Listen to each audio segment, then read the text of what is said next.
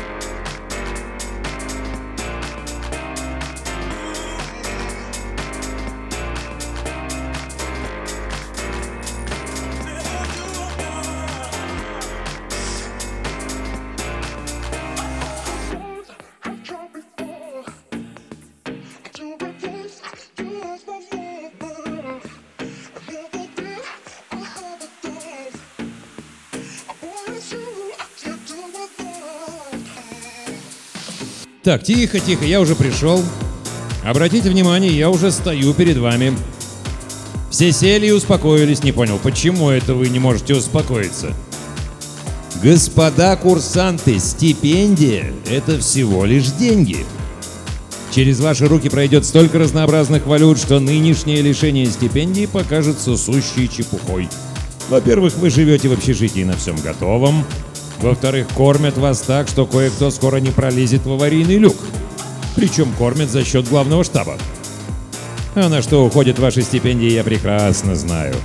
Вы, детки, совершенно обленились и покупаете спиртное в каких-то сумасшедших маркетах.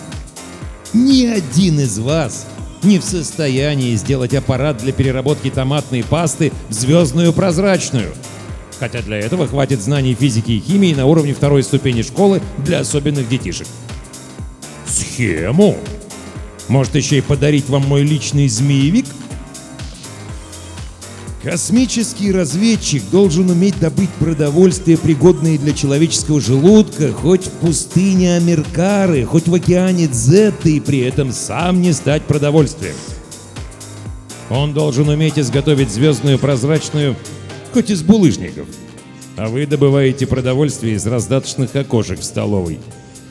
Что же касается стипендий, то, что вся группа завалила зачет по интерлингвии, я знаю.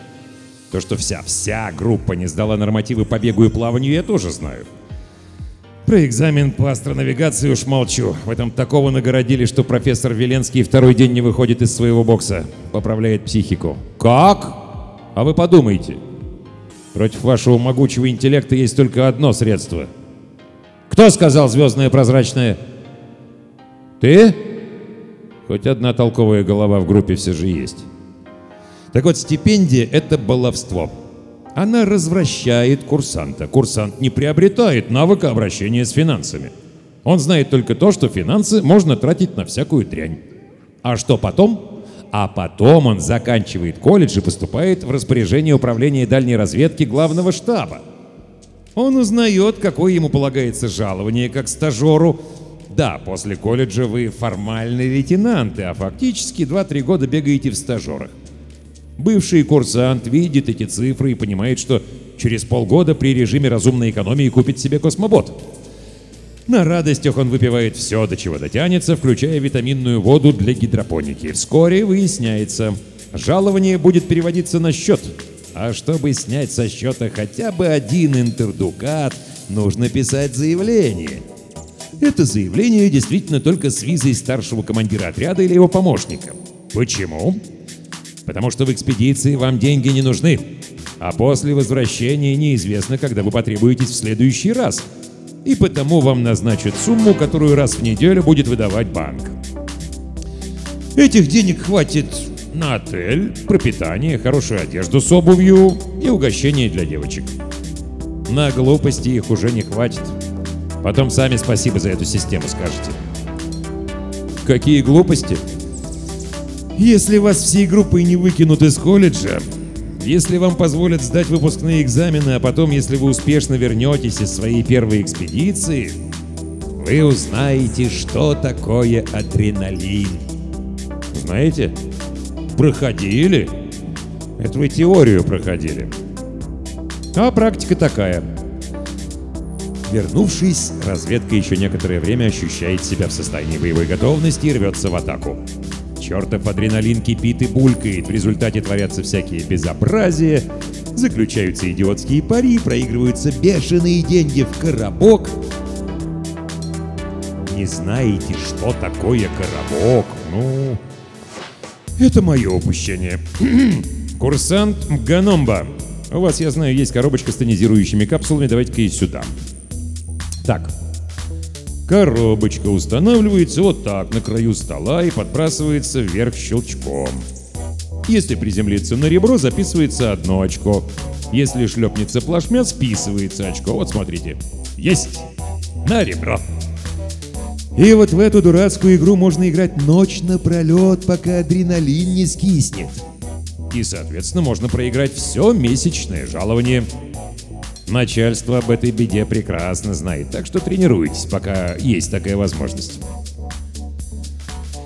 Профессор Веленский не успевал израсходовать во время экспедиции весь свой азарт, и потому первая неделя отдыха была ужасающей. Кроме коробка он играл в пеструшку, в кункен, в маджонг, в манкалу и с первым встречным сцеплялся спорить о всякой ерунде. Мы тогда вернулись из экспедиции на Урганду и притащили оттуда много всякой дряни, считая, что это ценнейшие сувениры. Мы даже арендовали сейф. Два года спустя я с руганью выкидывал в открытый космос шкуру ургандийского клыкача вместе с ургандийской молью, которую мы прихватили, сами того не подозревая. А эти твари жрут все, до чего дотянутся. Они из стенки сейфа пробовали гладать, я сам видел следы. Мы с Гробусом, который тогда еще не был Гробусом, а был Сашкой Веленским, сказали друг другу примерно так. «Ты мне в экспедиции так надоел, что я тебя чудом не пришиб. Поэтому давай хотя бы на две недели разбежимся, не то и впрямь дойдет до смертоубийства». Поэтому я две недели резался в коробок и кувыркался с девицами. Можно подумать, вы с ними не кувыркаетесь, когда получаете увольнительную. Так вот, я две недели не знал, где валяет дурака будущий Гробус, да и знать не желал. И вот вызывают меня к командиру. «Ты знаешь, чем занимается твой дружок?» – спрашивает командир. «Ах, не знаешь! Иди извлеки его оттуда, где он сидит!» Сидел Гробус на самой верхушке причальной башни в обнимку с прожектором. Там есть что-то вроде конурки на случай, если нужно будет менять потроха прожектору. Сидел он там, значит, и слезать отказывался.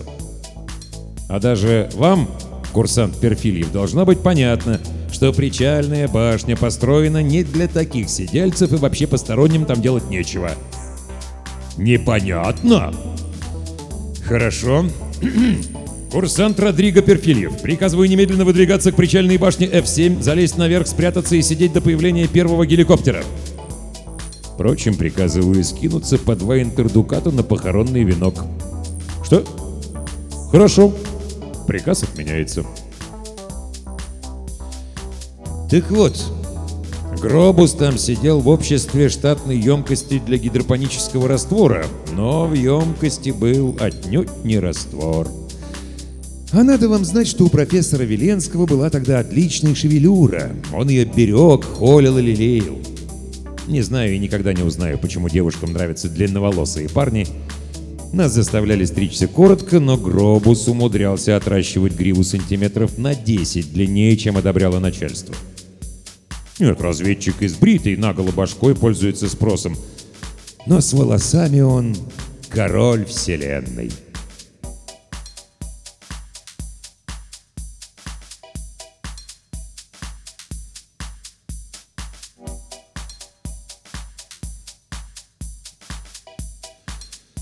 Стоя под башней, я расспросил народ и узнал, что Гробус проиграл бешеные деньги и, мало того, собственную голову.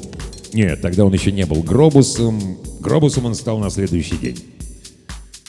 Связь он отключил, и я полез к нему собственноручно. Э, собственно, нужно. В общем, пока лез, очень завидовал разумным головоногим с тестеры. Тогда мы как раз пытались наладить с ними контакт. У них тогда были щупальца в количестве 10 штук на брата. Потом они выучились отращивать одиннадцатое. Я никак не мог понять, каким образом Гробус втащил туда емкость со звездной прозрачной. Оказалось, примотал к себе, приладив на спине вроде кислородных баллонов. Еще при нем были два разрядника и арбалет для подводной охоты. Мы сидели там два часа, пока он не заснул. Тогда я подал знак тем, что ждал внизу. Как мы спускали вниз это тело, почти трагедия Шекспира. Когда Гробус очнулся, то обнаружил себя в контейнере для кентавра. Я так рассудил.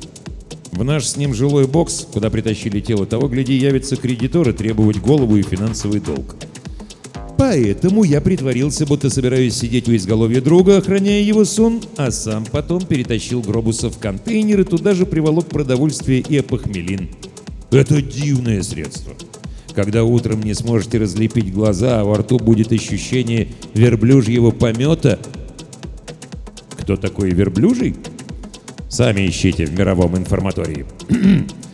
так вот, попросите умирающим голосом, чтобы вам в кружку, где бултыхается два глотка звездной прозрачной, накапали ровно шесть капель сока ассанского лимона. Лишние капли, и вы пойдете крушить стены, а шесть в самый раз. Конечно, никакой он не лимон и живет в воде и питается ассанскими рыбешками величиной с пиксель, как ты их вылавливает, процеживая сквозь себя воду, которая тоже не совсем вода, только цвет у него лимонный. «Ну?» – спрашиваю. Что конкретно ты проиграл? Всю голову или частично? Рот, нос, зубы. Проиграть мозги ты не мог по определению. «Все», — мрачно отвечает Гробус. «Гарсерано Альдонсо де ла... де ла... Ну, в общем, ты его знаешь, такой краснокожий вьетнамец. Как ты думаешь, на что ему твоя голова?» Я понимал, что Гарсеран не станет отпиливать эту безмозглую емкость тупой пилой. Нет, вы меня неправильно поняли. Мозги у профессора Веленского есть. Точнее, они уже потом появились. Это все из-за Гаятри. Ситуация прояснилась. Гаятри училась на оператора систем жизнеобеспечения и была звездой курса. Естественно, Гробусу подавай только самую красивую и самую популярную. Вот он и отогнал от нее всех женихов. А Гарсеран не сменился с поражением, выждал время и нанес роковой удар. Предупреждали же Гробуса, что восточные люди способны на изощренную месть.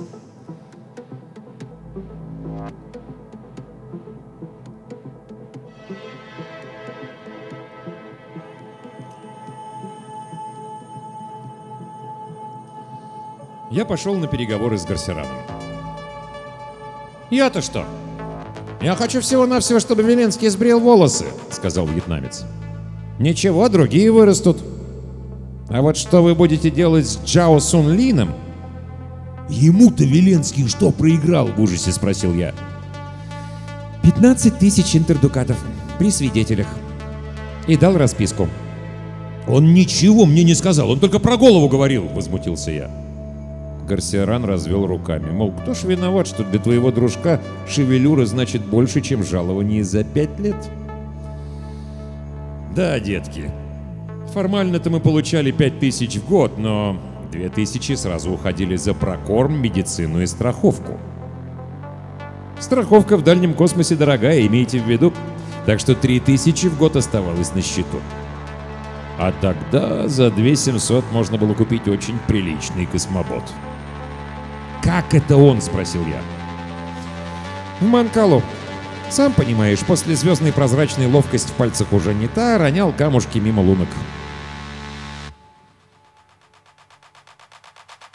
Я высказался в том духе, что неплохо бы близко познакомить Веленского со всеми шестью половыми отростками филокрийского осьминога и поочеренно, и одновременно. А потом с клювом этого осьминога, где может поместиться большой челнок класса орбита Грунт. «Послушай, Гарсиран, — говорю я, — самолично обрею этого разгильдяя, пришлю тебе его шевелюру в серебряной коробке с инскрустациями, только помоги договориться с Чао Сунлином. Это же судебным процессом пахнет». Насчет процесса я преувеличил. Начальство бы не допустило такого безобразия. Но и путь в дальний космос для Гробуса был бы закрыт навеки. Что такое разведчик, который теряет контроль над собой? Это даже не ноль.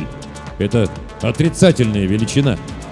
Репутация игрока, который не заплатил долг чести, тоже мало кого украшает. «Хорошо», — говорит Гарсеран. «Но ты же его знаешь. Для него деньги — смысл жизни. Мне кажется, он даже не думает, на что их потратить. Главное, чтобы они у него были да побольше. Чем, как ты думаешь, можно его заинтересовать?» Процентами. Объясни ему, что долг будет возвращаться частями, обсуди проценты, а я пойду брить Веленского. Поскольку мне предстоит большая трата нервных клеток, то кроме шевелюры я хотел бы получить еще кое-что. Гарсеран задумался. Татуировка. Пусть ему изобразят на голом черепе. Вариантов было много. Сошлись на карте звездного неба в 256 цветов. Гарсеран сказал, что это с его стороны даже особый подарок. Все девицы будут в восторге от такой романтичной головы. Ребятишки, проще было бы обрить филокрийского осьминога. Гробус пригрозил самоубийством. Ну, конечно, проще спрыгнуть с 25 этажа, чем честно заработать 15 тысяч интердукатов. Превратился в кровавую кляксу и никаких тебе финансовых забот. Я так ему и сказал. Через 4 часа он согласился на карту звездного неба в 256 цветов, только попросил напоить себя до потери рассудка, чтобы не видеть этого издевательства. Я тут же связался с Гарсераном, и он раздобыл татуировочную машину. Правда, до сих пор она делала рисунки на плоскости, даже на малость изогнутой плоскости, а голова все-таки шар. Пришлось встроить пластины в медицинские шлемы, поколдовать над программой, но в результате 100 тысяч тончайших иголочек разом впились в обритый череп, выплеснули туда чуть ли не стакан краски, а проснувшийся Гробус уже был Гробусом. Сперва-то его, естественно, Гробусом, Глобусом прозвали, потом уже до Гробуса додумались. С одной проблемой мы, значит, справились. Оставалась вторая. Финансовая. Мы, конечно, подчинялись нашему разведывательному управлению, но могли и сами договариваться с командирами экспедиции, а они потом писали заявку на конкретных разведчиков. И полезли мы с Гробусом в перспективный план нашего управления. Ну, что я могу сказать? Врет он этот план и не краснеет. Мы перебрали несколько направлений. Требовалась такая экспедиция, где бы мы могли незаметно припрятать что-то небольшое по объему, но очень ценное. Ну, вроде фербелина. Раздобыть пару унций этих волшебных кристалликов и вручить Чао Сунлину, пусть сам их выставляет на аукцион, при везении получит куда больше 15 тысяч. Беда была в том, что на ту трассу, где можно разжиться фербелином, в ближайшие три года никто не собирался. То есть были только коммерческие рейсы, где разведка без надобности. «Вот!» — воскликнул Гропус. «Эгрикола!»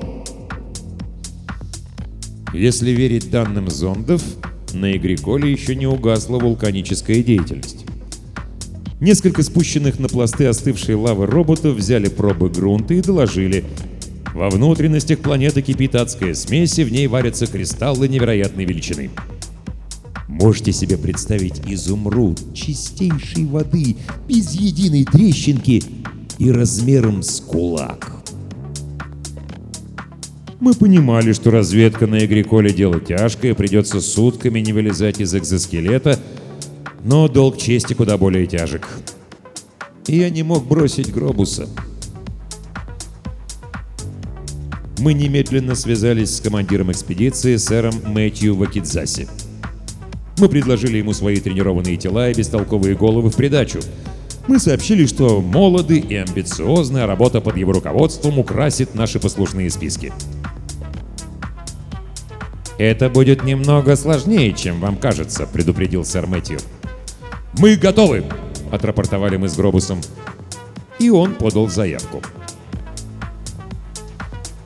Получив все необходимые разрешения, мы сообщили Чао Сунлину, что первую часть долга внесем перед отправкой из аванса, а вторую и третью после возвращения. И вот теперь самое время рассказать про кентавров.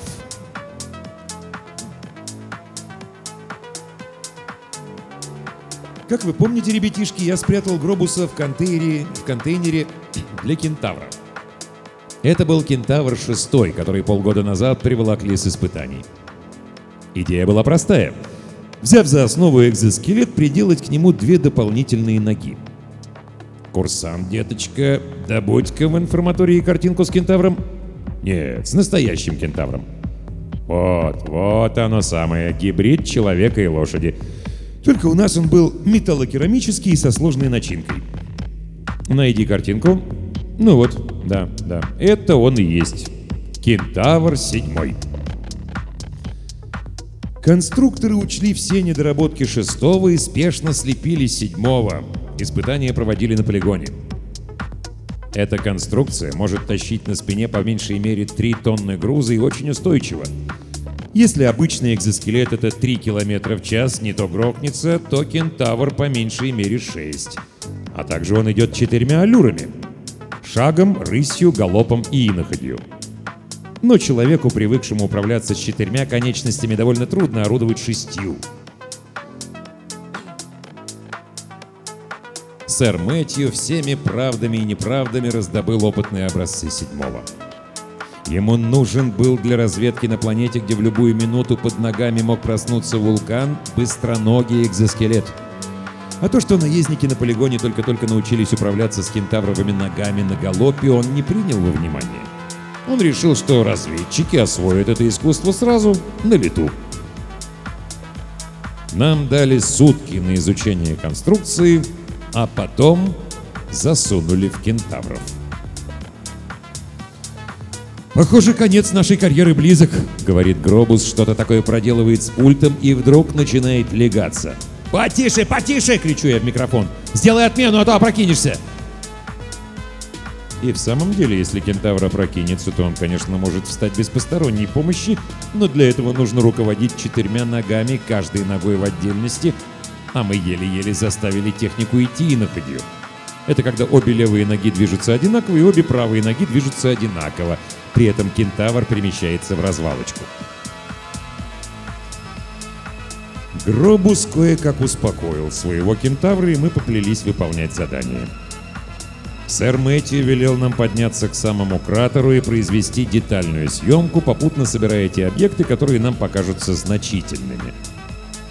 На сей предмет нам выдали большие проволочные корзины, подвешенные внизу, и манипуляторы для захвата всякой мелочи.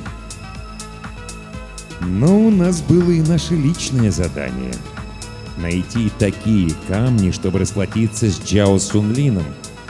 Естественно, проблема, где их спрятать. Нет, на судне мы уже присмотрели тайники. где их спрятать на кентавре. И Гробуса осенило. Мы должны потерять корзину. Как ты это себе представляешь? Мы наберем в одну из корзин хороших дорогих камней, а потом подберемся к самому кратеру и сделаем вид, будто убегаем от потока лавы. На бегу вполне можно потерять корзину. На самом деле мы ее спрячем в расщелине в километре от судна, а потом уже без кентавров выйдем на поверхность и заберем. Я подумал и согласился. После чего мы одну из корзин нагрузили всяким геологическим барахлом, а вот во второй, под слоем разноцветных кусков лавы, лежали изумруды. Четыре штуки, и каждая штука с мой кулак величиной. Поскольку за нами наблюдал подвешенный над вулканом зонд, мы были вынуждены вскарабкаться довольно высоко. А вблизи от кратера почва оказалась слишком рыхлой. Мы шли след в след, так получилось, и невольно проложили русло для выплеска лавы.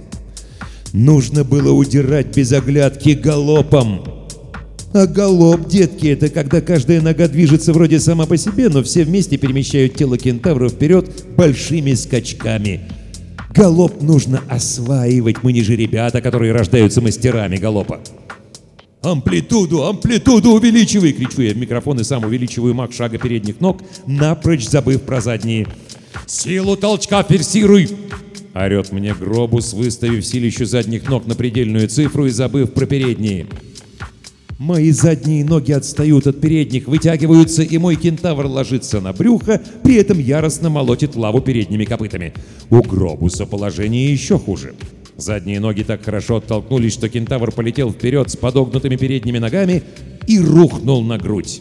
А лава-то все ближе. Мне удалось, чудом, детки, удалось перевернуть кентавра на бок и поджать все четыре его ноги.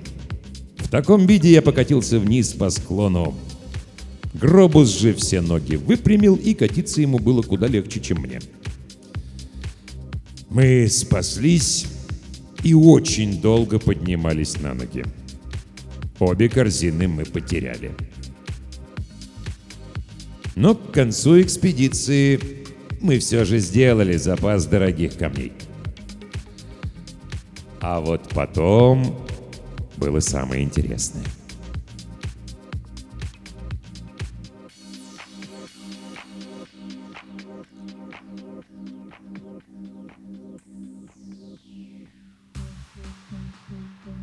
Мы вернулись на базу, зарегистрировались на аукционе и, подождав, пока сэр Мэтью исчезнет с горизонта, выставили на продажу довольно крупный камень. Цену назначили скромную – полторы тысячи интердукатов. Лежит камень день, два, три. Никто даже не приценивается. Мы пожадничали, говорю я Гробусу. Вон, смотри, почти такой же предлагают за 1300. Гробус сидит мрачный, как пылевой смерч на Игриколе. Чао Сун Лин уже знает, что мы вернулись и ждет своих денежек. «Ладно», — говорит Гробус, — «делать нечего, снижаем цену». И вот мы предлагаем камень за 1290. Камень, ради которого мы чуть навеки не остались в вулканической лаве. День, другой, третий. Камень за 1300 продан, наш нет. Ситуация ужасная. Мы, конечно, можем предложить камни Институту литотерапии, но нас сразу же спросят, где взяли. А мы ведь по условиям контракта не имеем доли в добыче, мы трудимся за жалование. Скандал нам ни к чему. Пришел Гарсеран Альдонса и осторожно спросил, собираемся ли мы расплачиваться. Он в этом деле выступал посредником и чувствует себя, мягко говоря, неловко. А мы с Гробусом уже боялись, что помрем с голоду. Мы ведь оба аванса отдали Джао Сунлину, даже кое-что со счетов сняли. «Этот камень несчастливый», — сказал, узнав о проблеме Гарсеран. «Выставляйте другой». Мы так и сделали. За ценой не гнались, поставили 1200. Никакого интереса. Ниже цену опускать уже просто преступление. А у нас на продажу 10 камней один другого краше. И нам нужно выручить за них 14 500 интердукатов. Главное начать, главное начать, бубнил Гробус, понижая цену до 1100. Начать не удалось.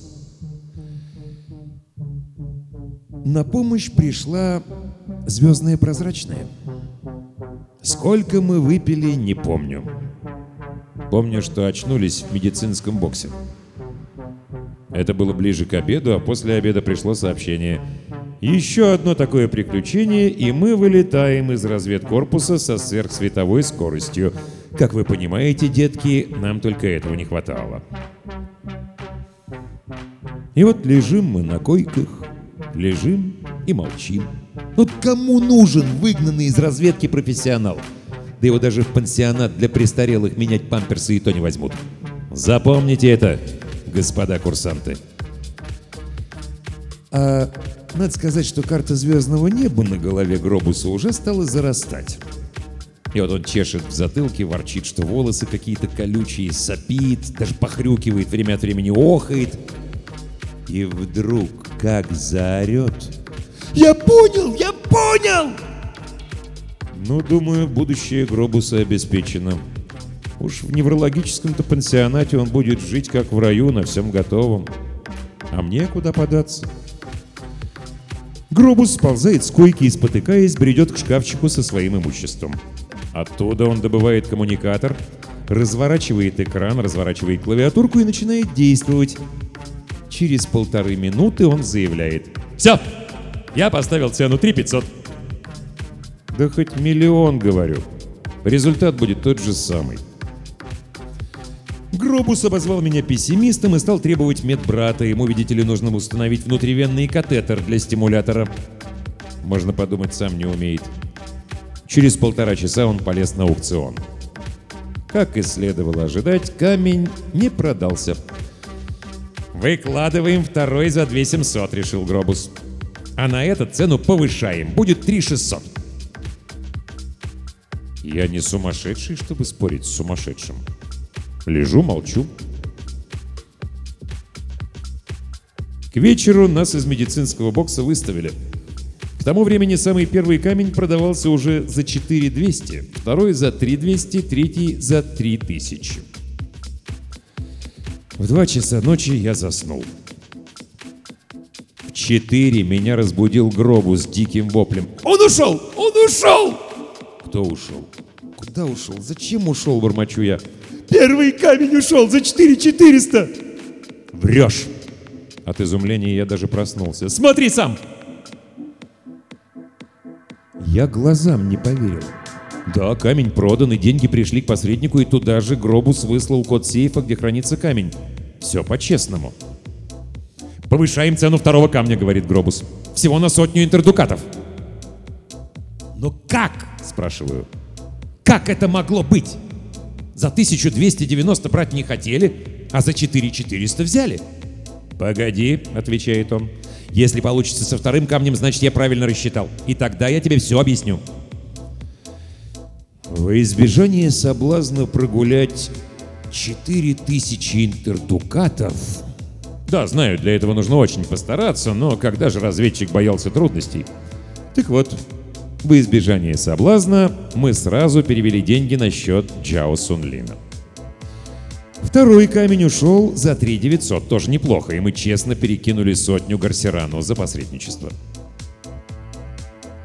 В общем, мы справились, выплатили долг чести, а потом я сперва сказал Гробусу все, что думаю об игроках в Манкалу, и потребовал объяснений.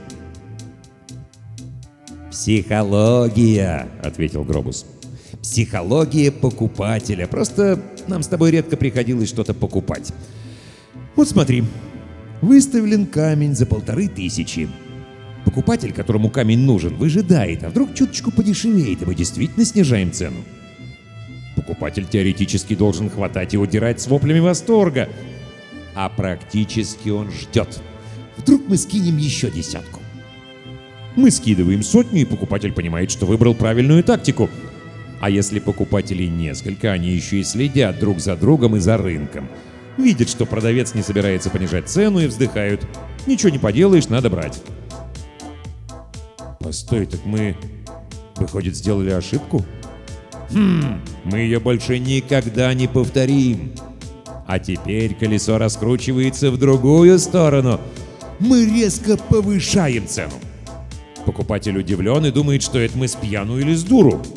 Мы еще повышаем цену всего на сотню. И еще. И еще.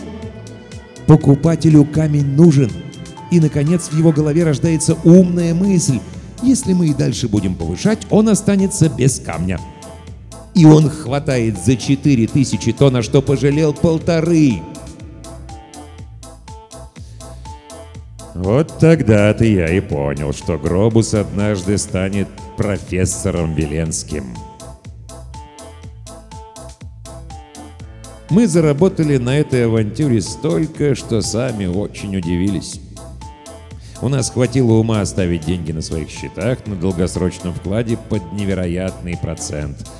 И потом, когда мы ушли из разведки, смогли приобрести себе много всяких полезных вещей. А отращивать шевелюру Гробус не стал. И несколько лет гордо брил голову. Пусть все видят карту звездного неба в 256 цветов.